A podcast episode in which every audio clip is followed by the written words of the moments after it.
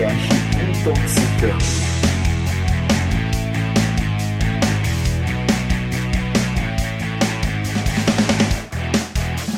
E aí, intoxicou? Bem-vindos ao podcast Intoxicando, um podcast elaborado para discussões sobre temas relacionados à toxicologia. Eu sou Matheus Maciel e no episódio de hoje vamos falar sobre os animais peçonhentos.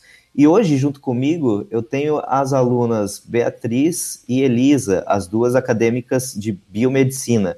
Meninas, podem se apresentar, por favor? Olá, meu nome é Beatriz e eu estou na sétima fase de biomedicina. Oi, meu nome é Elisa e eu sou estudante da sétima fase de biomedicina na Católica. Ótimo, sejam bem-vindas, meninas. E também hoje nós temos a convidada, a bióloga Tassiana Siman, que é do Centro de Informações e Assistência Toxicológica de Santa Catarina, CIATOX. Tassiana, primeiro, seja muito bem-vinda, muito obrigado por aceitar o nosso convite e participar desse podcast. Fique à vontade para se apresentar devidamente. Ah, ok. Então, boa tarde, obrigada pelo convite, pela oportunidade.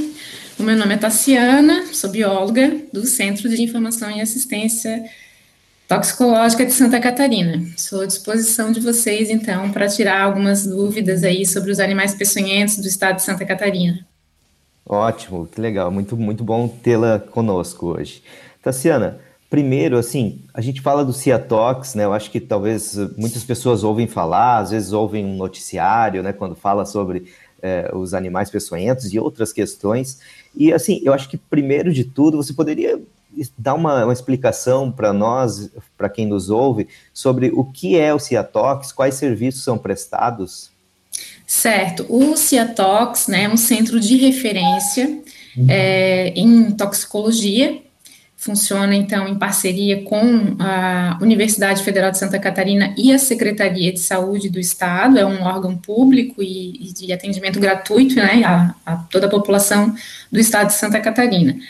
E é, os atendimentos, o, o, serviço que é prestado, né, então é exatamente de informações referente aos agentes tóxicos ou que possam causar uma intoxicação. Então, desde é, pessoas que, tão, que sofreram alguma picada de animal peçonhento, que é considerado um agente tóxico, a toxina que o animal produz, ou um, um medicamento que foi usado incorretamente, ou uma tentativa de suicídio, onde vários medicamentos estão envolvidos, é, ou produtos, assistência com produtos domissanitários, que são os produtos de limpeza, de um modo geral, produtos químicos, agrotóxicos, plantas tóxicas.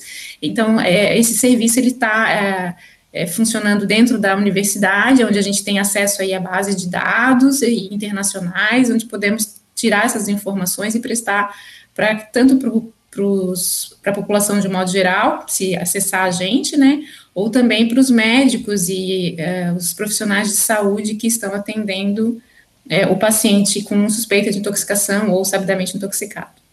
Ah, que interessante. Nossa, é, é bem abrangente, né? A gente hoje elencou aqui o, o tema animais peçonhentos, mas teria bastante coisa para falar, né, sobre o, o, serviço prestado pelo Ciatox. Eu acho que a Beatriz, ela ia perguntar sobre os profissionais, é isso, Beatriz? Se quiser complementar? É, eu ia perguntar qual que é o principal público atendido e os profissionais envolvidos no atendimento. É, então, assim, na verdade, o atendimento é gratuito através de chamadas é, 0800, né? O telefone 0800 643 5252. A maior parte da demanda de atendimento é feita pelo telefone.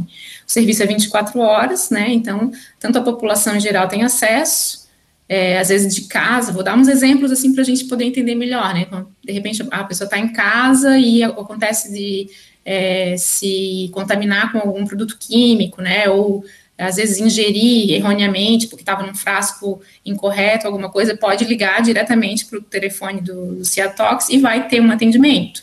Aí o Ciatox, já, o profissional que ia atender, já vai orientar se precisa ir para o hospital, se não precisa, se pode ir, como que tem que ir, para onde ir, e assim é, por diante. E no caso do, se o paciente já está no hospital e o médico não sabe qual que é a ação daquele é, agente intoxicante, né, o agente tóxico envolvido no acidente, ele também pode ligar, a maioria dos nossos, é, a maior parte dos atendimentos é realmente realizada pelos, é, atendendo os profissionais de saúde. Então, médicos, enfermeiros, né, que estão atendendo o paciente com suspeita de intoxicação e que ligam para saber e tirar essas informações.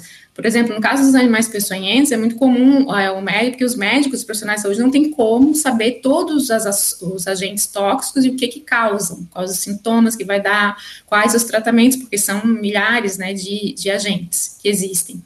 Então, por exemplo, no caso do animal peçonhento, se o paciente é picado, vai para o hospital, leva o animal, o médico que está atendendo, ele pode encaminhar uma foto para a gente, pode ligar, pode encaminhar uma, uma, foto do animal, a gente faz a identificação, vai informar se é peçonhento ou não, e qual o tratamento que tem que ser dado. A equipe que é que trabalha no, no centro, ela é multiprofissional, portanto, né? Porque, como a gente estava falando, ele envolve uma série de, é, de uma abrangência muito grande desses agentes. Então, é uma equipe multiprofissional, envolvendo aí principalmente médico, farmacêuticos, bioquímicos, né, biólogos, enfermeiros, a maioria são esses tipos de profissionais. Pois é, você comentou de, de, são muitas substâncias tóxicas, né? Isso é, você comentou dos animais peçonhentos, mas é uma infinidade e para ter conhecimento de tudo isso, meu Deus, deve ser precisa realmente de um, de um corpo técnico bastante é, com bastante conhecimento aprofundado né, nisso e referências Exato. e tudo, né? Realmente. Bom, é, e você comentou sobre vários tipos de atendimento, né? Então, só antes da gente entrar nos animais peçonhentos, uma curiosidade minha. Você comentou que quando tem alguns casos é possível enviar foto, né? E isso vale para todo mundo, né? Eu acho que depois até você vai comentar sobre isso, não tenho certeza. Mas é, esse canal seria por um WhatsApp, alguma coisa assim? Isso, exatamente. Então, nós não respondemos pelo WhatsApp porque não daríamos conta. A gente atende todo o estado de Santa Catarina, né? Não só. em outros estados também existe os centros, né? Mas o estado de Santa Catarina só existe um centro só. Alguns estados têm mais de um centro de informação e assistência toxicológica. Por exemplo, São Paulo, a gente tem mais de um a, atuando devido né, à grande população que tem nessas, né, nesse estado. Mas é, a gente não faz o atendimento pelo WhatsApp, mas a, a partir do momento que o telefone é, toca pelo 0800, seja num atendimento de um profissional de saúde ou de uma pessoa que está em casa ou quer saber alguma informação, a gente pode disponibilizar esse telefone, então, para recebimento de imagem, que aí pode ser, da, às vezes, da lesão, que é muito importante, às vezes, para os médicos avaliarem uma lesão, por exemplo, no caso da aranha marrom, que é uma, uma aranha que causa uma lesão bem característica, a picada, o, o veneno, então, é bem importante avaliar a lesão. Às vezes, o diagnóstico é mais feito com a lesão do que com a própria aranha, né? E, ou às vezes, assim, de, de um produto também, o rótulo, isso tudo ajuda bastante. Então, esse canal aí do WhatsApp, essa tecnologia toda acaba ajudando bastante, facilitou bastante o nosso trabalho hoje em dia. sabia, na verdade, que vocês atendiam todo o estado. Eu pensava que cada região tivesse um. Então, não, só tem vocês no estado de Santa Catarina.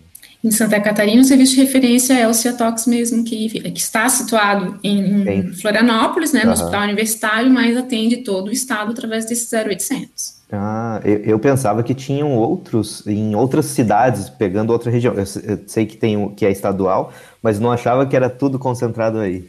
É. Que legal. Nossa, é bastante coisa mesmo. Bom, Elisa, quer dar sequência? Sim. Em relação aos animais, o que são animais peçonhentos? Bom, então, quando a gente fala de animais peçonhentos, a gente está falando de animais que produzem, então, uma toxina que geralmente é utilizada para sua defesa ou para alimentação, muitas vezes também, e que nessa produção, nessa glândula que produz o, o, a toxina, o veneno, ele também tem um aparato inoculador. Isso que é um, considerado um animal peçonhento. Então, o que, que é esse aparato inoculador? No caso das serpentes, por exemplo, é o dente. No caso dos escorpiões, é o aguilhão, o telson, que fica, né, o ferrão, que é popularmente conhecido como ferrão. Abelhas também, é, vespas, formiga, é, as aranhas são as quelíceras, então, é, as lagartas são os, os, as cerdas urticantes. Então, tudo isso que é ligado ao canal de, de, da glândula de veneno e tem o aparato inoculador é considerado um animal peçonhento. Sabendo isso, é, para identificar um animal peçonhento, no caso, seria apenas pela peçonha? Então, aí a identificação ela vai variar de acordo com o grupo que a gente está falando, tá? Então, é, é, a gente né, acaba caracterizando eles é, é, com algumas diferenças em cada grupo. Por exemplo, nas serpentes, a gente tem a dentição é diferenciada naquelas consideradas peçonhentas, e nas que não são consideradas peçonhentas, elas vão ter um outro tipo de dentição. É, mas outras, outras características morfológicas também nos auxiliam, não só na questão da dentição, até porque isso não fica muito fácil de ser visualizado, né? Então, é, às vezes, a, a, própria coloração do animal, por exemplo, a cobra coral, né? A cobra coral, ela tem uma coloração bem é, evidente na natureza, que é uma característica aposemática, que a gente chama, que é onde mais colorido, mais evidente, é, mais venenoso, tanto que existe a falsa coral, que acaba imitando a coloração dela para se beneficiar desse, dessa questão dela ser venenosa. E, e, assim, cada grupo vai ter uma característica. No caso das aranhas, a gente já vai observar mais a distribuição ocular, os olhos da, de alguns grupos. Tem uma distribuição específica, um desenho, uma, uma, uma distribuição mesmo que a gente contabiliza na lupa e consegue visualizar e diferencia daquelas que são diferentes e que não vão ser peçonhentas. E assim sucessivamente. Então, a gente vai observando aí de acordo com cada grupo, né, a morfologia. Alguns é mais difícil chegar, quando a gente fala em espécie, aí a gente realmente precisa correr chave biológica, de, taxonomia para fazer a, a identificação. Mas, de uma forma geral, está é, tá dividido mais em gêneros, né? Então, por exemplo, nas, nas serpentes a gente tem alguns gêneros que são peçonhentas, não são todos, obviamente. Assim, da mesma forma, com as aranhas, com os escorpiões e com as lagartas também. Então, vai depender aí de cada grupo que a gente está falando para fazer a identificação. Então, nós sempre falamos que o ideal realmente é estar tá consultando um profissional é, habilitado, um biólogo, né? O Ciatox faz essa, presta esse, esse serviço também de identificação, então às vezes as pessoas não precisam é, é, entrar em contato apenas quando ocorre um acidente. Às vezes a pessoa encontrou em casa ou no terreno e quer saber o que animal que é, se ele é ou não peçonhento, se tem algum risco, também pode entrar em contato conosco, encaminhar a foto ou encaminhar o animal, que a gente faz a identificação.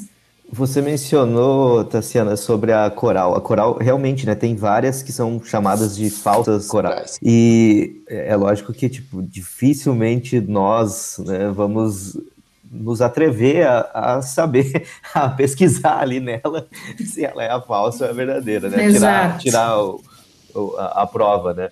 Mas a, a, coral, ela também, você mencionou da dentição, né, em relação às serpentes, e a coral, ela também, pelo menos até onde eu sei, ela tem uma certa. É, como que eu posso, a dentição dela é diferente, por exemplo, de uma jararaca, né? Exato. Assim, né?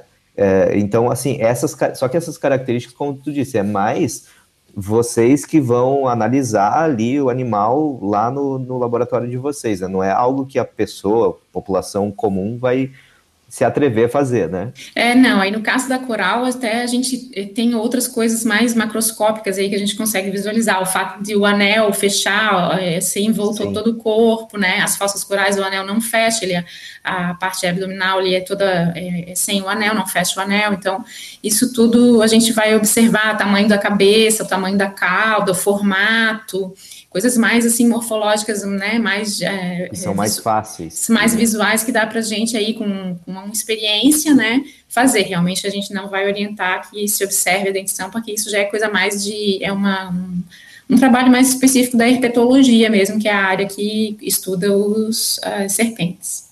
Eu tenho uma pergunta. Você falou ali sobre a cobra coral. Ela é bastante comum aqui em Santa Catarina. Sim, a serpente, as micruros, elas estão distribuídas praticamente por todo o território nacional, uma boa distribuição. A gente tem cobra coral em todos, praticamente todo o território nacional. Em Santa Catarina, estado de Santa Catarina, a gente tem duas, três espécies, mas duas que mais prevalecem e é, se dividem aí é, na questão do litoral e na questão mais da parte mais continental, assim. Então, são na parte litoral, litoral de Santa Catarina, a gente tem a Micrurus coralinos, que é uma serpente muito comum. Aqui na Grande Florianópolis, principalmente, aparece bastante, assim. E, e é, sim, uma serpente que é, não acontece muito acidente, justamente porque ela é colorida e as pessoas acabam visualizando, e ela tem esse comportamento assim mais de fuga mesmo. Então, apesar de, gente, vocês não me perguntaram isso, mas eu já vou, eu vou, eu mesmo pergunto e eu mesmo respondo. Se a gente fosse perguntar, é, se fosse perguntado qual que é a serpente mais é, peçonhenta ou que tem um veneno mais importante seria mesmo a coral.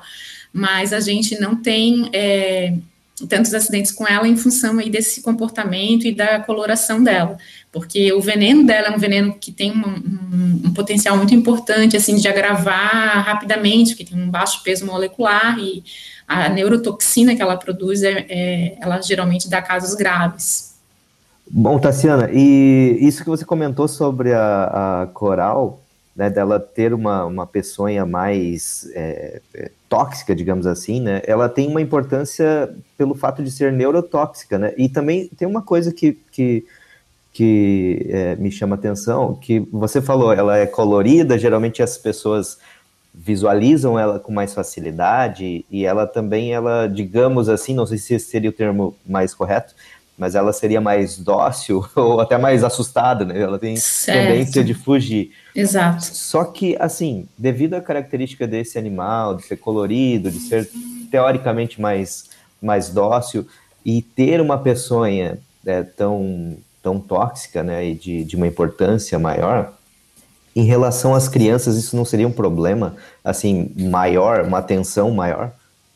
É, exatamente. A gente realmente tem as não temos muitos casos com adultos, os casos que são que ocorrem, os poucos casos que ocorrem, são mais com crianças mesmo, abaixo de três anos, como você estava mencionando, e com animais domésticos. O Ciatox também atende casos de intoxicação animal, não só humana, tá? Ah, então, é, a gente também orienta daí no caso, né? Vai fazer a orientação, se tem que levar para um serviço de atendimento, no caso, por exemplo, de picada de coral em cachorro e gato, é muito comum né, no verão, assim, quando elas estão mais ativas, aparece, e aí os cachorrinhos, gatinhos aí com instinto de caça, acabam é, querendo pegar o animal e sofrem a picada. Então, da mesma forma, a neurotoxina também vai aí paralisar a musculatura, é o risco também como em, em humano, paralisia de, é, da musculatura respiratória, insuficiência respiratória, que é o maior risco, né, de, de óbito, a gente também orienta que, que leve para uma clínica que tenha um suporte ventilatório para fazer o atendimento desse animal. É, infelizmente, para cobra coral não existe o soro veterinário, existe para jararaca, mas para coral ainda não tem uma produção assim é, disponível, é só para humano mesmo. Nossa, e, e, daí nesse caso, então, os acidentes com coral em animais, a maioria é, é, se, se fizer o suporte adequado em tempo hábil, né, como eu falei, ela tem uma toxina um peso menor e aí é mais rápido a, o envenenamento. Então, por, por esse motivo que a gente considera um, a, a peçonha mais importante, porque é por causa da, da gravidade que pode ser mais rápida. Entendi. Mas se for feito o suporte adequado, em tempo hábil, é possível sim até salvar, e há bastante relatos aí de, de animais que conseguiu sobreviver. Entendi. Beatriz, é, Tassiana, qual que é a diferença entre os animais peçonhentos e os animais venenosos? Então, a diferença principal, né, que no caso dos peçonhentos, a gente vai ter, então, a glândula de veneno produzindo a toxina ligada a um aparato inoculador. Então, como eu falei, o exemplo, né, no caso das, das serpentes é os dentes, as, as aranhas é as quelíceras, no escorpião é o ferrão, é, então ele está ligado diretamente à glândula de veneno, e aí é isso que vai fazer com que ele tenha sucesso na inoculação. Geralmente esse veneno, essa toxina produzida, ela é utilizada tanto para defesa quanto para a alimentação do animal também. No caso do animal venenoso apenas, né, então às vezes as pessoas confundem esses termos e acabam é, achando que é a mesma coisa, mas na, na, na ciência a gente, a gente acaba diferenciando da seguinte forma, o animal venenoso, ele produz o veneno, a toxina, mas ele não tem uma, um aparelho inoculador ligado a esse, a produção desse veneno. E geralmente esse veneno que é produzido, ele está relacionado apenas à defesa do animal, não tem relação com a alimentação. É o caso, por exemplo, do sapo, que tem glândulas de, de veneno na, na, região próxima da cabeça, né? E ele pode soltar esse veneno quando ele é comprimido. Então, ele não tem uma glândula que inocula em outro animal ele vai envenenar um outro animal para se defender quando ele for é, comido pelo, pelo seu predador, né? E aí vai soltar esse veneno na boca do, do seu predador. É, outro exemplo também que é muito comum, que as pessoas é, conhecem, é o peixe baiacu. Né? Ele tem uma toxina também, um veneno que ele produz com ao longo da, da, evolução desse animal aí, ele foi adquirindo esse, esse absorvendo esse veneno, provavelmente da alimentação dele, essa, esse veneno fica numa glândula no fígado, e ele também só vai, vai é, eliminar, né, vai é, tirar esse veneno quando ele é, é, for comido por algum predador. Então, seria mais de defesa mesmo. Esse do, do, do baiacu é a tetradotoxina, se eu não me engano, né? Tetrodotoxina, é uma das é, é uma das toxinas mais potentes que a gente tem no planeta. Né? Está entre as mais potentes, assim, né? E é, e é bem comum, né, no, no nosso litoral encontrar esse peixe, né? É, ele é um, um, animal, um peixe que é bem encontrado aqui, sim. E às vezes as pessoas se arriscam fazendo o consumo, né? É bem perigoso, porque se não souber fazer aí a, a limpeza adequada, né, da, da víscera, é, a víscera, esse, ele, ela não é visível, o veneno não é visível na, na, na víscera, então ele pode extravasar quando se rompe ali na limpeza, e há, sim, casos, assim, a gente tem casos até de óbito aqui em Santa Catarina por esse tipo de intoxicação. Olha só. Eu, eu não sabia que era tão comum, até pelo fato de ser bastante conhecido, né? Eu não sabia que era tão comum ainda ter acidentes assim, né? Porque eu, eu não me arrisco. É. Não é recomendável mesmo. É, né? Há tantas outras espécies que é possível fazer o consumo com segurança, né? Mais tranquilo, né? Exato. Elisa? Quais os animais peçonhentos que mais causam acidentes no Brasil ou que são mais comuns em atendimentos na Ciatox? Então, tem uma diferença aí bem é, específica quando a gente fala do estado de Santa Catarina e do Brasil. É, no Brasil, se a gente fosse fazer, né, retirar aí os dados aí dos sistemas de informação de as notificações de intoxicação, a gente ia ver que os escorpiões é os que são os, os animais que mais causam acidentes e que têm crescido muito nos últimos anos também por conta aí dessa grande capacidade que esse animalzinho tem de sair aí do meio silvestre para o meio urbano, se adaptar muito bem, principalmente à espécie do escorpião amarelo. Então, a gente tem muitos casos é, ocorrendo no Brasil de escorpião. Em Santa Catarina, o escorpião amarelo, ele não é endêmico, então ele não, ele não é uma espécie nativa do estado de Santa Catarina. Então, a gente, ele já apareceu aqui, já temos casos, focos, mas de uma forma bem controlada, justamente por não ser um animal endêmico. Se a gente for falar do estado de Santa Catarina, uh, só considerando os atendimentos em Santa Catarina, os animais que mais causam acidentes e registros, assim, são as aranhas, né? Então, as aranhas, em primeiro lugar, assim, que a gente tem basicamente durante todo o ano acidente, e depois as serpentes e as lagartas. E, Tassiana, quais é, animais que geralmente causam uh, acidentes mais graves? Porque você mencionou uma que eu, que eu costumo mencionar sempre para os alunos, que é a lagarta, né? Eu sei que, tipo, apesar de parecer um bichinho ali é, inofensivo, ela pode sim causar até, até óbito, né? Dependendo do, do, do paciente e tudo mais, né? Mas, assim, dos atendimentos que vocês fazem, quais animais que geralmente é, levam os pacientes a estados mais graves e até a óbito com mais, com mais frequência? Bom, é, é assim, isso está bem relacionado também ao atendimento, né? Então, se o paciente demora muito para receber o primeiro atendimento, quanto mais tempo ele demorar para ser atendido ou procurar o atendimento, ele vai é, ter mais chances de agravar a situação desse envenenamento, dessa intoxicação, e aí e os riscos acabam aumentando também. Então, geralmente os óbitos eles estão mais relacionados a essa questão do tempo, se não receber o tratamento correto, se demora muito para procurar o, a, a, ajuda, porque aí para receber o, o, o, soro antiveneno, né, que seria o que vai salvar esse paciente aí, se for, se for necessário. É, com relação à gravidade, como eu mencionei, assim, depende também de cada grupo. Se a gente fosse falar das serpentes, a mais grave é a coral, mas a gente não tem tantos acidentes. A gente tem mais acidentes com a bótrops, que é a jararaca, que é inclusive muito comum na nossa região.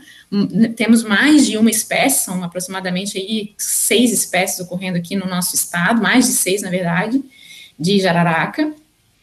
E aí a gente tem casos, assim, é, com bem mais frequência do que a coral, por exemplo. Mas com menor gravidade. No entanto, se, se forem casos em que é a demora, né, para receber o atendimento, procurar ajuda é maior, há, há chance de gravidade, inclusive chance de óbito. Então, os óbitos, às vezes, eles, é, que ocorreram, no caso de serpente, um acidente por serpente de araraca, geralmente está relacionado à demora, ao tempo né, de receber o atendimento. Aí, se a gente for falar de outros grupos, vai depender. Por exemplo, nas aranhas, também a gente tem a, ah, formas mais graves, se a gente considerar as duas espécies, que é a aranha marrom e a aranha armadeira, a aranha marrom geralmente evolui com casos mais graves, tanto no, na região da picada quanto sistemicamente falando, né? E no caso das lagartas, como você mencionou, Matheus, realmente a gente tem uma espécie aqui no sul, né? né em Santa Catarina predomina a, a as lagartas Lonomia oblíqua, é, que é, é, conhecida como taturana hemorrágica, é apenas essa espécie que tem essa preocupação aí com o envenenamento, é um envenenamento que causa hemorragia, é muito semelhante ao envenenamento da jararaca, inclusive, para ela também tem uma soroterapia específica, né, que é o soro antilonômico, nesses casos, então, que, que há contato com essa lagarta.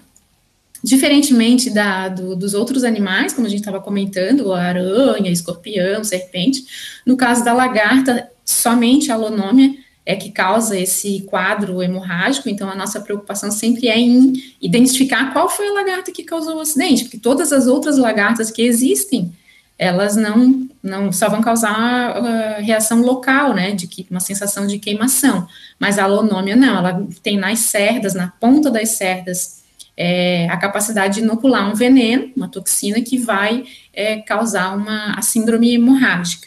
Então, aí sempre existe a preocupação de saber qual é a lagarta que causou o acidente, que foi o qual foi que fez o contato. Então, como não é como nos outros animais, na serpente, na aranha e no escorpião, por exemplo, é uma picada, é uma, uma coisa mais ativa. E no caso do, da lagarta, é só o fato de encostar, então não é ela que ataca, é o ser humano que acaba encostando nela.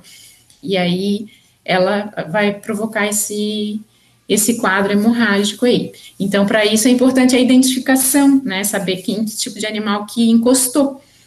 E no caso da, da lonômia que você mencionou, ela, assim, só para a gente, porque o podcast não tem imagem, então fica às vezes mais é, difícil, né? Verdade. Mas assim, pensando nela, ela é aquela que ela, ela é meio não diria cinza, assim, mas é meio acinzentada, esverdeada e que tem uns, como se fossem uns pinheirinhos, né? Verdinhos. Isso, é. Então, aproveitando que a gente está é, passando as informações aqui, né, pelo áudio, convido também para olhar o nosso site, onde a gente tem as fotos desses animais. A lagarta lanômia, sim, ela tem um, se a gente fosse falar de uma coloração, uma coloração mais é, marrom esverdeado, com algumas listras, assim, ao longo do corpo, e os, as cerdas é, são verde, verde grama, assim, em forma de pinheirinho mesmo.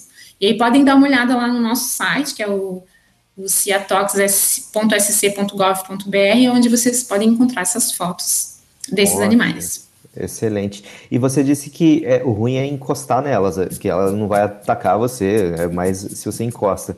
E eu também é, vi que a, a, as lagartas, eu acho que de um modo geral, né, não tenho certeza, mas eu acredito que sim, é, elas tendem a se agrupar, né? Então é comum a gente ver, por exemplo, um, um, é, várias lagartas agrupadas num tronco de uma árvore, por exemplo, aonde que pode o acidente até ser mais grave quando alguém entra em contato, que daí entra em contato com um número grande de, de lagartas, não é?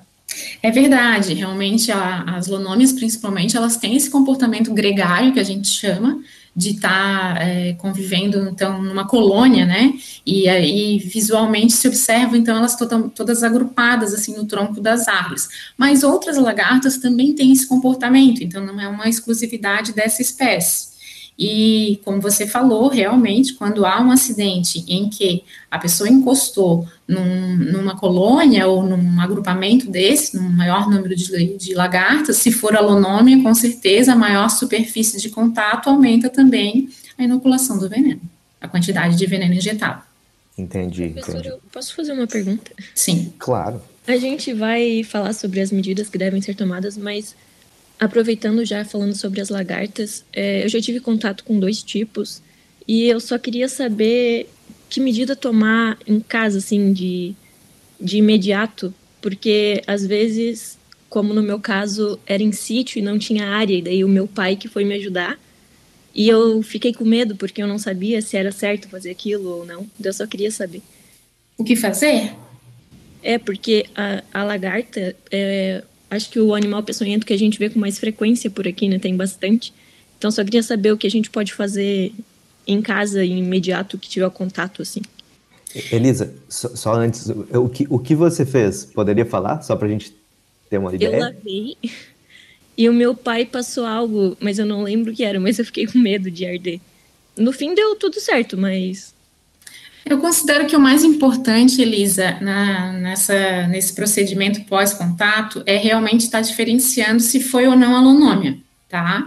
Então, se tem dúvida, pode né, entrar em contato com, o centro, ligar para o centro, ou até mesmo é, ver, acessar o, o site para fazer a comparação. Às vezes, no Oeste, onde acontece muito casos com aluno oblíquo, as pessoas já conhecem. Então, já sabe que encostou, às vezes vai para o hospital já dizendo que, ó, encostou na alunômia. Mas existem muitas lagartas parecidas, então, às vezes, a gente sempre faz essa, essa diferenciação que é importante, porque se como você está falando, deu tudo certo, provavelmente não era lonômio, e o que deve ser feito, tanto sendo lonômio ou não, é lavar mesmo o local da, da, do contato ali, apenas com água e sabão, não colocar nada sobre, né, não sei o que, que foi utilizado aí no caso, e, mas só, somente água e sabão, e depois, é, se puder, para ter o alívio da dor, pode fazer é, compressas com água gelada, né, que isso também ajuda bastante no alívio da dor. Mas se não sabe qual é a lagarta, ou se sabidamente é, ou está em dúvida se pode ser alonômia, é, a, a, orientação é realmente procurar um atendimento médico hospitalar para ver se precisa fazer. Daí, no caso, a avaliação através de exames de coagulação sanguínea, porque altera a coagulação, então se fazem é, os testes da coagulação sanguínea para ver se tá, se foi alterado ou não onde geralmente esses animais são encontrados e onde ocorrem ou em que situações ocorrem mais acidentes com esses animais? Então, a maior parte, né, nas, na região, na zona rural, né, os trabalhadores rurais, agricultores, que estão mais su sujeitos aí ao contato com esses animais, né, que estão no seu habitat natural. Ou, às vezes, profissionais que atuam nessas áreas, né, às vezes também é, áreas, pessoas que fazem jardinagem, né, é, trabalhadores de áreas assim mais é, expostas aí ao, ao, contato com esses animais. É, o animal está na natureza, no seu habitat natural. O que ocorre é que algumas, algumas espécies, né, por conta aí de ações antrópicas, como o desmatamento e a exploração aí inadequada do meio ambiente, é, esses alguns animais eles se adaptaram né, ao, à vida mais próxima do ser humano. Então, algumas espécies, não todas os animais peçonhentos, mas algumas espécies, elas podem ter um comportamento sinantrópico, né, que o que, que é essa, esse comportamento? Seria realmente de, de, se, de viver, conviver, né, junto com o ser humano. Então, no caso dos escorpiões, os, os ambientes que, que é, urbanos, onde ele, ele, vai ocupar, né, galerias de esgoto, é, áreas de terreno baldio, onde ele vai encontrar barata, insetos, que é o principal alimento dele, né, então ele não tem um predador natural no meio urbano, e acaba, então, se facilitando bastante, né, da, da questão da ocupação desses lugares. Então, gente, é um problema de saúde pública muito sério nos grandes centros aí, a, a, permanência desses animais e a proliferação dele. Ainda por cima, a espécie Titius cerulatus, que é o escorpião amarelo, que é o mais é, é considerado mais importante, né, na, na questão do, da importância na saúde humana, por conta do envenenamento que ele causa, ele é, também faz partenogenia, que é uma reprodução sem a necessidade de ter o macho né, na reprodução. Então, a fêmea ela consegue se autofecundar e aí a gente tem aí capacidade de grande proliferação desses animais.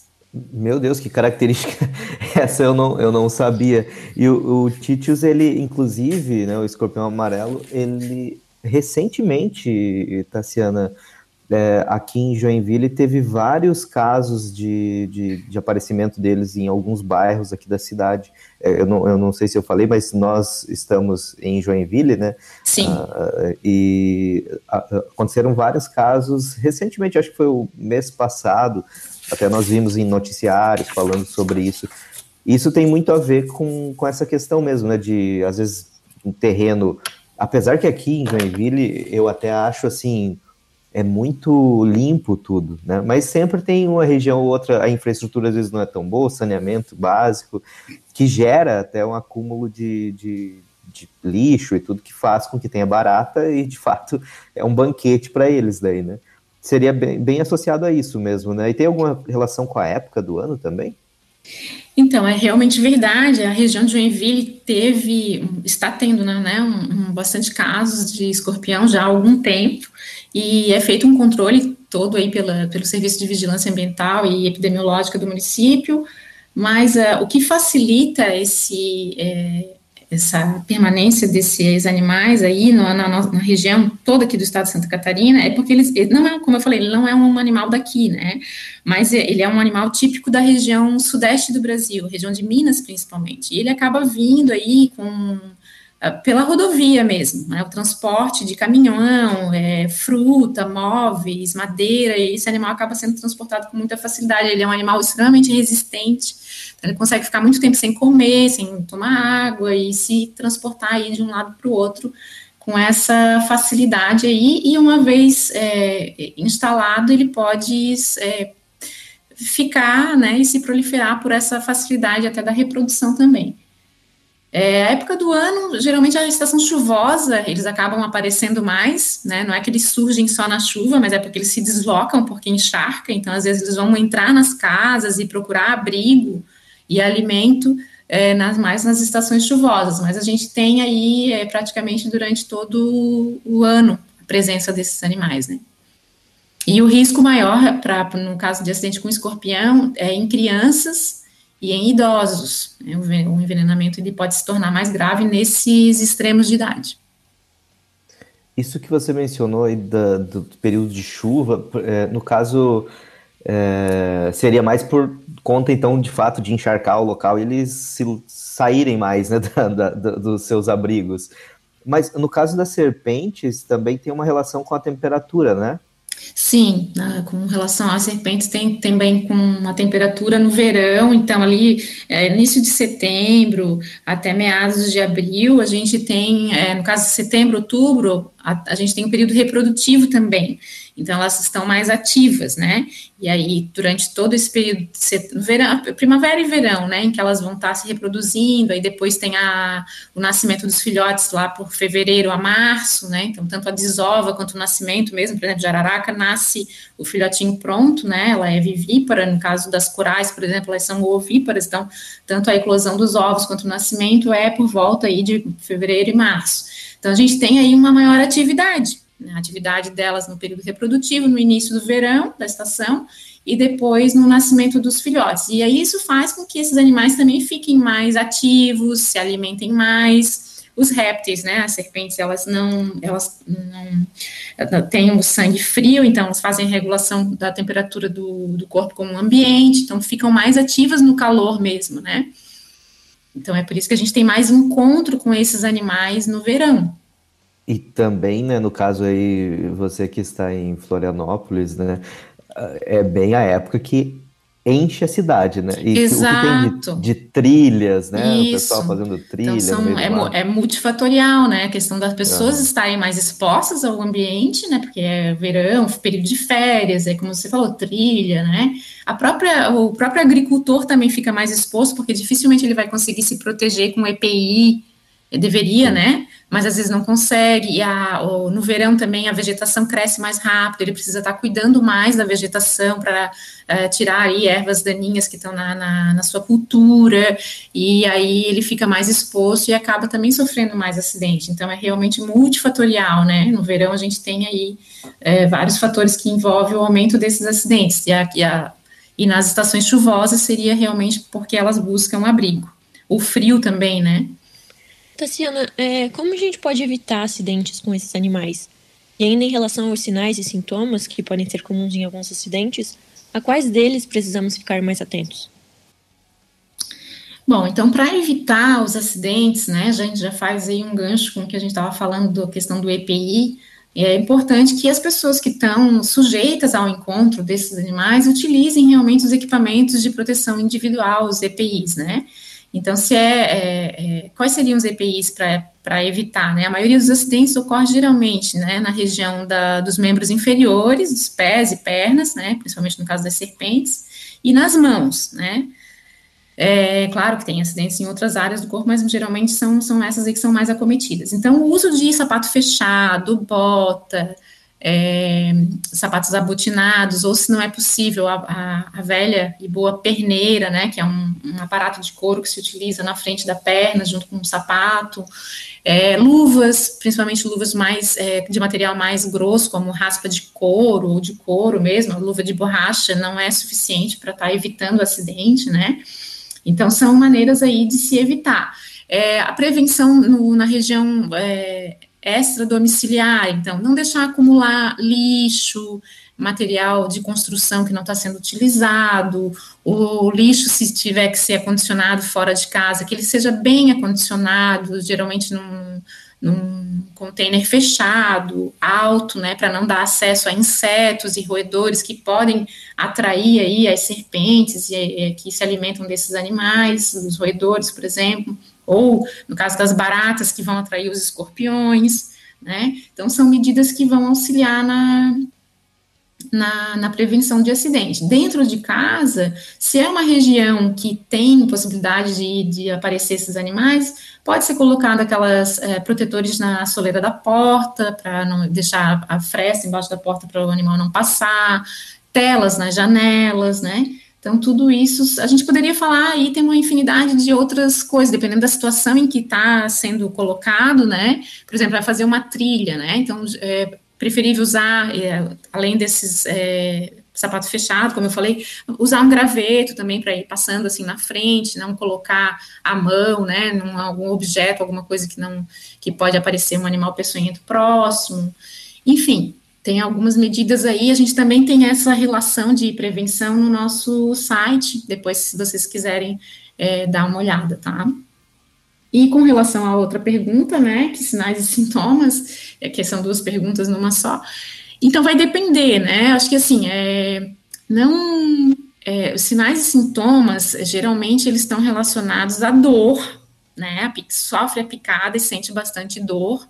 A maioria dos animais peçonhentos provoca uma reação já imediatamente, com exceção aí da aranha marrom, que a dor dela pode não ser imediata pode aparecer tardiamente a, a picada, mas aí é, o ideal realmente é que não se esperem aparecer sintomas, né? O, como eu falei, o tempo ele corre contra, né, o envenenamento. Então, se sofre a picada, ou por qualquer sinal e sintoma, aí já deve procurar o serviço hospitalar para saber, né, o que que aconteceu. Claro, se se trata de uma, um animal com suspeita de animal peçonhento, né, não é como se a pessoa sente a picada, mas nem viu o que, que é, é uma picada de um inseto, de um, né, uma coisa que a pessoa não, não é que não é tão relevante, não tem tanto, tanto problema. Tassiana, quais são os tipos de peçonha e quais são os acidentes mais graves que geralmente ocorrem com animais? Então, na questão da peçonha, aí a gente estava falando antes, né, do, tem a ver com, com tipo de animal que a gente está falando, né, se for a serpente, as peçonhas é o dente, o escorpião é a, o ferrão, as abelhas é o ferrão também, as aranhas é a quelícera, então a peçonha vai estar, tá, tem a ver com o tipo de animal que a gente vai estar tá tratando, né? E aí, as, é, só para diferenciar, né, quando a gente fala de peçonha, a gente está falando desse aparato inoculador, e aí depois, talvez a pergunta fosse também com relação ao mecanismo de ação do veneno inoculado nessa peçonha, né? Isso, eu acho que eu, eu ia complementar, acho que é isso, é, em relação ao, ao mecanismo de mecanismo. ação. É, aí, então o mecanismo de ação também vai variar de acordo com o tipo de animal. Então, se no caso, falando das serpentes, a bótrops, a serpente de araraca, elas têm um mecanismo de ação é, mais ligado a, a, a provocar uma ação inflamatória aguda, então uma ação proteolítica no local mesmo da picada, aonde o paciente ele vai observar é, edema, dor, né? O médico vai observar também bastante edema no local, um inchaço. No caso da coral, e também, ainda falando sobre a bótrops, ele pode provocar, a, é, ele tem uma ação coagulante e hemorrágica também, que pode levar a um quadro aí de insuficiência renal aguda. Então, as gravidades aí envolvem esse, esse mecanismo aí da questão hemorrágica do, do veneno da bótrops. No caso da coral, a, o mecanismo de ação já é mais neurotóxico. No caso da cascavel também, ele envolve mais a neurotoxina e também uma miotoxina, que também pode provocar aí é, rupturas das células é, musculares e também causar uma insuficiência renal aguda. Então, isso vai depender de que animal que a gente está falando. No caso das aranhas, por exemplo, a aranha marrom, ela tem uma toxina que provoca uma necrose, né, uma morte aí celular ali do local da picada, que, que cria uma, uma lesão bem característica desse acidente, né. No caso da aranha foneutra, que é a armadeira, que é um pouco maior do que a aranha marrom, ela vai causar mais uma dor muito forte no local, né? Varia, né? Uma dor que é, pode ser é, é uma dor é, importante, mas que pode ser variável, pode ser irradiada e também pode provocar uma, um edema agudo de pulmão, também é uma, é uma neurotoxina, que é muito semelhante também ao veneno do escorpião, que também é neurotóxico, também provoca essa sintomatologia. Então, vai depender de que animal que a gente está tratando para ver os, é, quais são os sinais e sintomas mais importantes, né? No caso da, da, da Loxoceles, né, a aranha marrom, marrom, ela, ela, como tu disse, ela, às vezes a dor ela não surge no momento, o que até faz com que a pessoa, muitas vezes, sei lá, ela está presente lá agora, época de frio, por exemplo, a gente vai lá e desenterrando do, do, do guarda-roupa as roupas Sim. de frio. E daí coloca lá um casaco e tá a aranha marrom tá lá dentro do casaco, a gente pressiona sem, né, sem perceber, ela pica e às vezes a pessoa não percebe e, e, e foi lá nas costas, por exemplo, e levou muito tempo. É, a dor demora a surgir, às vezes quando surge tem já uma, um quadro já mais avançado. Isso pode gerar um comprometimento maior. É lógico, você já disse né, da relação com o tempo, mas no caso da aranha marrom, além do local ali, isso pode gerar um problema que chegue a levar a óbito a pessoa? É, o que acontece é que geralmente a pessoa sente depois da picada, né? Quando ela não visualiza a aranha, geralmente ela não vai perceber, porque a picada ela é semelhante ao, a uma picada de mosquito, assim, sabe? Então, se ela não visualizar, é, então, muito comum as, as pessoas chegarem com um histórico de que ah, é, acordou com uma lesão e encontrou uma aranha esmagada na cama e faz a relação que foi picado, mas não sentiu. E aí, algumas horas depois, vai se estabelecer, então, essa lesão é, mais escurecida, com um edema mais endurado, com bastante dor, e que, em alguns casos, né, é, pode evoluir, sim, para uma insuficiência renal também por causa da hemólise que o veneno pode causar.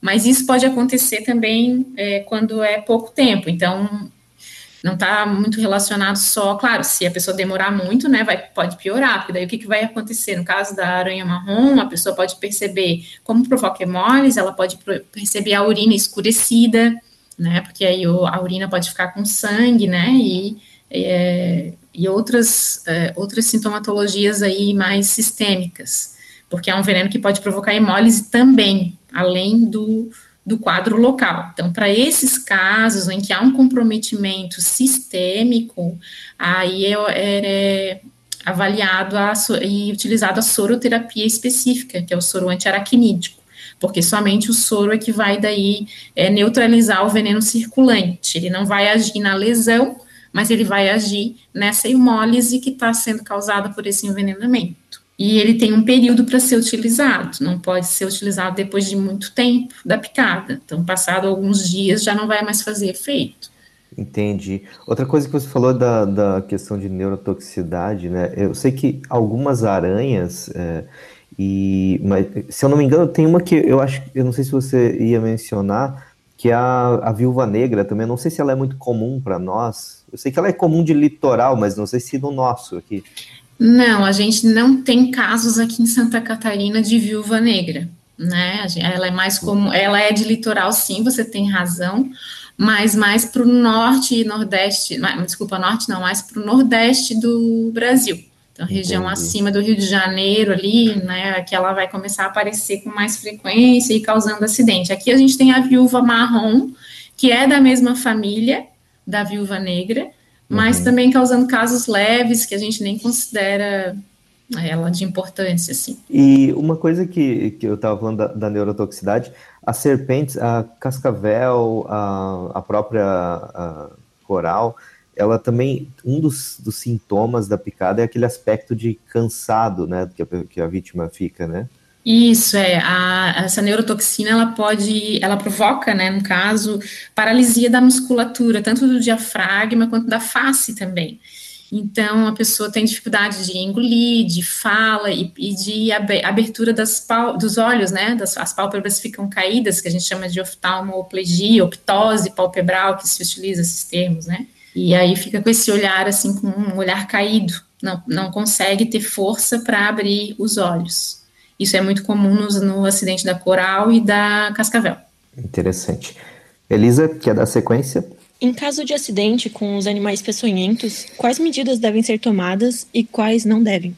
É, então a gente mais ou menos já comentou, né? É, ao se deparar então com um acidente com um animal peçonhento, o ideal é que seja feita então a lavação do local da picada apenas com água e sabão, né? Não colocar nada além de água e sabão sobre o local da picada e de preferência é, fazer a, ou a foto do animal, né? Mas hoje em dia é mais fácil às vezes a foto, mas pode também levar o animal junto, se for fácil, né? Que a gente não indica muito, porque às vezes é, pode acontecer um outro acidente né, na captura do animal. Então a fotografia às vezes fica sendo mais fácil. E levar para o hospital mais próximo, hospital público de preferência mais próximo, porque é onde vai ter o atendimento e é onde vai ter o soro disponível.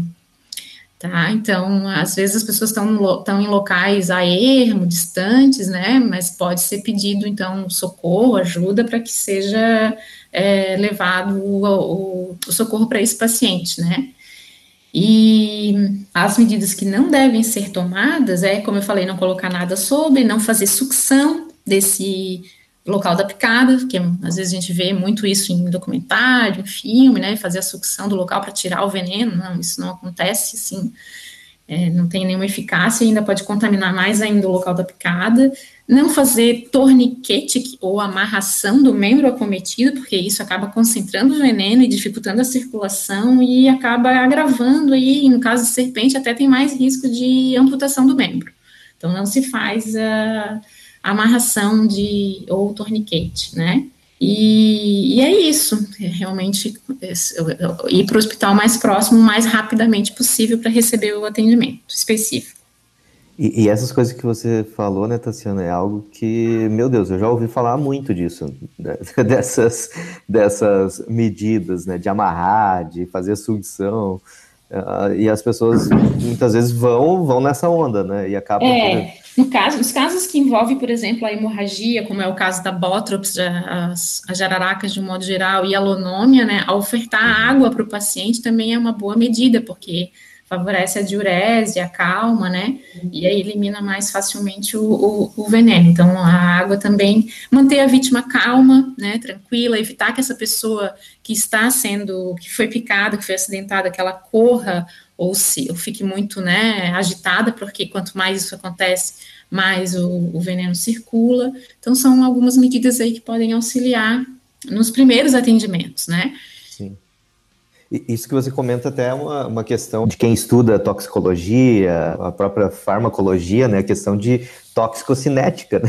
Exato. Então, para que o veneno ele chegue a ter ação, ele precisa ser distribuído. Então, se aumenta a circulação, consequentemente, né, sendo o principal veículo aí o sangue, é interessante. É, você mencionou sobre sobre os soros, e eu acho que a Beatriz tem uma pergunta sobre isso, certo, Beatriz? Sim. É, de uma forma geral, como funcionam os soros e em quais situações eles são indicados e em quais situações eles não são indicados? Certo, então, o soro, né, para a gente entender assim como que funciona. Quando a gente recebe uma picada de animal peçonhento, a gente recebe uma grande quantidade de, dessa toxina no nosso corpo. E o nosso corpo já começa a reagir a esse envenenamento produzindo anticorpos mas a quantidade é, de veneno é bem maior do que a quantidade e a velocidade dos anticorpos produzidos naquele momento ali, e, consequentemente, a gente vai sofrer esse envenenamento. Então, o soro, ele nada mais é do que um, é, uma, um anticorpos prontos, né, produzidos num outro organismo, geralmente é o cavalo, então ele é heterólogo, né, e é onde o cavalo, então, ele é sensibilizado, produz os anticorpos, depois esses anticorpos são retirados do, do cavalo para fazer esse, esse soro. E é uma imunidade, então, passiva, né, que a gente vai receber, mas que vai ter uma resposta rápida. E aí a gente vai conseguir neutralizar, o, o, soro vai fazer o quê? Ele vai neutralizar, vai se ligar ali nas, nas, nas moléculas do veneno e vai neutralizar, impedindo que ele faça a ação no nosso corpo. Então, o, o soro ele tem que ser é, utilizado principalmente em ambiente hospitalar, somente, na verdade, não principalmente, somente em ambiente hospitalar, é, ele vai, a administração dele é feita pelo médico que está assistindo o paciente, porque é necessário toda aí uma, uma preparação para receber esse soro e depois um acompanhamento também. Então, soro antiveneno de cobra, de escorpião, de aranha, de lagarta, não está disponível nas farmácias comuns. Ele fica apenas em ambiente hospitalar para ser administrado pela, pelos profissionais de saúde, né? E ele vai tá sendo, vai ser indicado quando o paciente tiver um envenenamento é, de ação sistêmica, quando o veneno está circulando pelo corpo do paciente, provocando aí o, os sintomas desse envenenamento. Então, no caso da bótrops, por exemplo, né, é a questão da hemorragia, alteração da coagulação, no caso da aranha marrom, a hemólise, no caso da lonômia, a hemorragia, síndrome hemorrágica também. Então, todos nesses casos onde é comprovada essa ação do veneno, né, através de exames, enfim, é feita a administração do soro para neutralizar o veneno circulante. Só uma, uma pergunta que me chamou a atenção, Tassiano. Existe algum caso, por exemplo, uma, uma jararaca, né? Tem, tem uma também que não é comum aqui, né? Mas que é, acho que é laquesis, é a surucucu, né? Isso, a laques é mais comum na região norte do Brasil. É surucucu ah, mesmo. E que ela também é, é bem, bem grave, geralmente, os acidentes, né? O tamanho dela também, né? É, que como ela é um animal maior, então ela inocula uma quantidade um pouco maior e o veneno, ele é mais complexo, ele é como se fosse a junção da, da ação da cascavel com a bótropos, assim, a gente pode ter. É, é sempre essa relação que eu faço mesmo. É isso aí. É, é, tá, e, e, uma, uma coisa daí que só que eu queria te perguntar a respeito do que você estava falando, existe alguma situação, por exemplo, de uma picada por, por jararaca é, e que seja somente local, que não, não, não chegue a gerar problema, é, sintomas sistêmicos, no caso? Ah, essa tua pergunta é muito boa, Matheus, porque realmente nos casos, né, como a gente, como eu separei bem assim na hora que a gente estava conversando, depende muito de cada grupo e de cada grupo de animal, né, que a gente que eu estou me referindo, e é verdade mesmo, sempre que temos os acidentes com bótropos de araraca, ou sul ou a, a, a de poros, que é a jararaca pintada, que é muito comum no oeste, geralmente, na grande maioria, a gente vai ter o uso da soroterapia, porque o sucesso da inoculação do aparato, da peçonha, da bótopus, ele é geralmente 100%.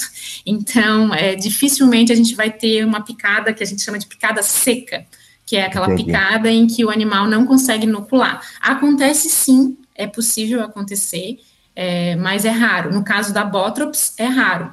No caso da coral, já é até mais comum, porque ela tem a dentição menor, como a gente comentou ali, né? As presas dela, da, da coral, ela também é, é mais para trás, né? Na... Isso, é, ela é mais. Ela, na verdade, ela é na frente, mas ela é menorzinha. E ah, a abertura, o, a, o, ângulo da abertura bucal dela também não é muito grande como é o da Botrops. Entendi. Então, ela realmente, às vezes, precisa ficar presa por um tempinho a mais para conseguir ter sucesso na inoculação. Mas a gente não consegue avaliar isso num primeiro momento. Então, a gente trata como se tivesse inoculado, né? Claro, claro. Então, é, é, raro, então, acontecer de ser... A, picada, a seca, seca, no caso das bótropos, é mais raro. Entendi. Geralmente, ela consegue inocular mesmo. Daí, é, a soroterapia geralmente é utilizada, sim porque já logo no primeiro momento você já vai ter aí os primeiros sinais e sintomas do envenenamento, e também se não tiver, né, às vezes um animal filhote, as serpentes é, bótropos filhote, geralmente elas não têm uma ação ainda uh, local na, da picada, não é tão evidente, mas é, sistemicamente sim, então altera a coagulação, pode ser feito os exames já no primeiro, assim que chega no hospital, e já vai se constatar alteração. Olha, você falou mais uma coisa que eu me lembrei que uma vez eu ouvi falar que ah, se, a, se for uma serpente filhote, a picada é mais grave. Seria um mito ou uma verdade que um filhote seria mais grave? É, na verdade, sim, não é. O que, que acontece, né, para a gente poder entender por que, que tem esse mito? A serpente Botrops filhote, ela ainda não se alimenta de roedores. A gente considera filhote até aproximadamente 40 centímetros, 45 centímetros. Depois já, a gente já considera juvenil. É, Para vocês terem uma ideia, uma bótrops comum, que é a bótrops jararaca, que é muito comum na nossa região, ela chega aí no máximo até 1,40m, 1,50m. A jararaca sul já pode atingir mais, quase 2 metros de comprimento, quando adulta. É, então, a, a, filhote, ela ainda não se alimenta de um roedor, ela se alimenta de outros animais menores. E aí, ela não tem ainda é, desenvolvida a ação proteolítica, que seria para estar tá, é, auxiliando na, na predação desses roedores que vai fazer a quebra ali das proteínas, das musculatura desses animaizinhos. Então, mas ela tem já a ação coagulante hemorrágica no seu veneno. Quando ela nasce, ela já nasce com veneno, e aí vai desenvolvendo essa ação proteolítica ao longo do, do crescimento e do desenvolvimento dela. Então, os acidentes com filhote não vai ter o edema tão evidente e o sangramento ali no local tão evidente. E aí, às vezes, as pessoas, por se tratar de um acidente com um animal pequeno, menor do que 40 centímetros, 30 centímetros, se não conhece o animal, não dá nada no local, não aparenta nada no local, ele pode desconsiderar que seja um animal peçonhento, se ele não conhecer. E ao longo do tempo, começar a ter os sintomas hemorrágicos, e aí procurar tardiamente ajuda hospitalar, e aí agrava, por isso esse mito do agravamento. Entendi. Então tem muito mais a ver com a questão de, de relação do tempo do exato, atendimento. Exato, exato. Né? Olha que coisa, mas é, mas é interessante. Então, tem um fundo de verdade, então, né? Porque tem um fator que pode levar a um agravamento, né?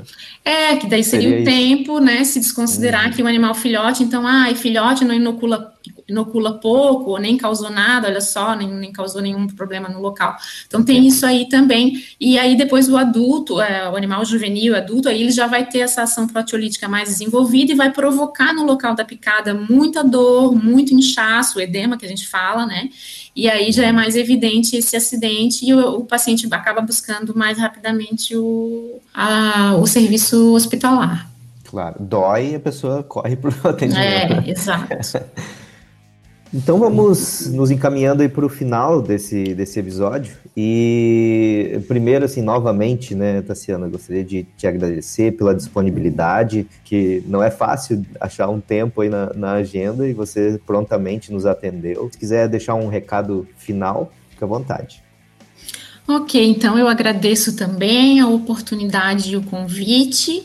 É, lembrando que os animais peçonhentos, como todos os outros animais que existem na natureza, eles têm uma importância é, para o equilíbrio né, ambiental, eles servem de alimento para outros animais e predam animais igualmente importantes também, e, e não devem ser, então, é, eliminados, né, é, indiscriminadamente. Uma coisa também bem importante que a gente não comentou aqui, mas é que é, sabe-se muito das toxinas e venenos dos animais peçonhentos, mas até hoje não se sabe tudo completamente. E muitos desses é, venenos são estudados aí para uso em medicamentos, em tratamentos, né, que vêm aí é, sendo desenvolvidos cada vez mais através do estudo desses animais. Então, é importante a preservação é, de todas as espécies, inclusive dos peçonhentos, também porque através da existência deles é que é feito o soro antiveneno, né? E eu agradeço mais uma vez, então, a oportunidade. Convido a todos para é, visitarem o nosso site, onde temos fotos e mais informações do que mencionamos aqui.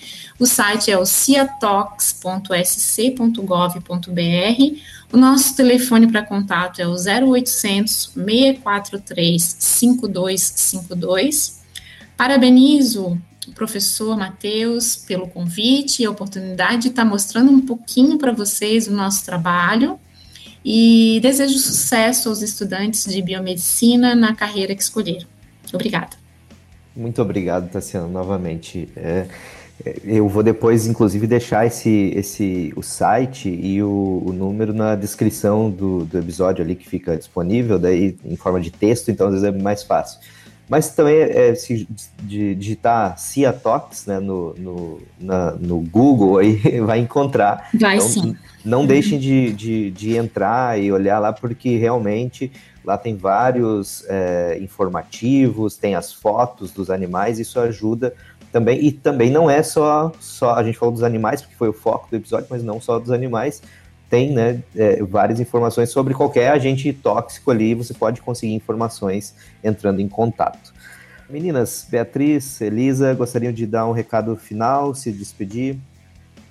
Então, eu gostei bastante de conversar sobre esse assunto. Ele é um tema muito interessante e que com certeza ele vai agregar no nosso conhecimento. Eu tinha dúvida em muitas coisas e que foram respondidas. É, enfim, é, eu agradeço muito a Tassiana por ter aceitado esse convite e foi muito legal mesmo. Realmente é um tema bem importante e que merece bastante atenção. Obrigada, Tassiana, pela oportunidade, valeu muito a pena. Bom, então, eu novamente agradeço a vocês pela participação e esse foi mais um episódio do podcast Intoxicando. Em breve, mais, mais temas aí para debate, mais convidados. Espero que vocês gostem e até a próxima. Tchau, tchau.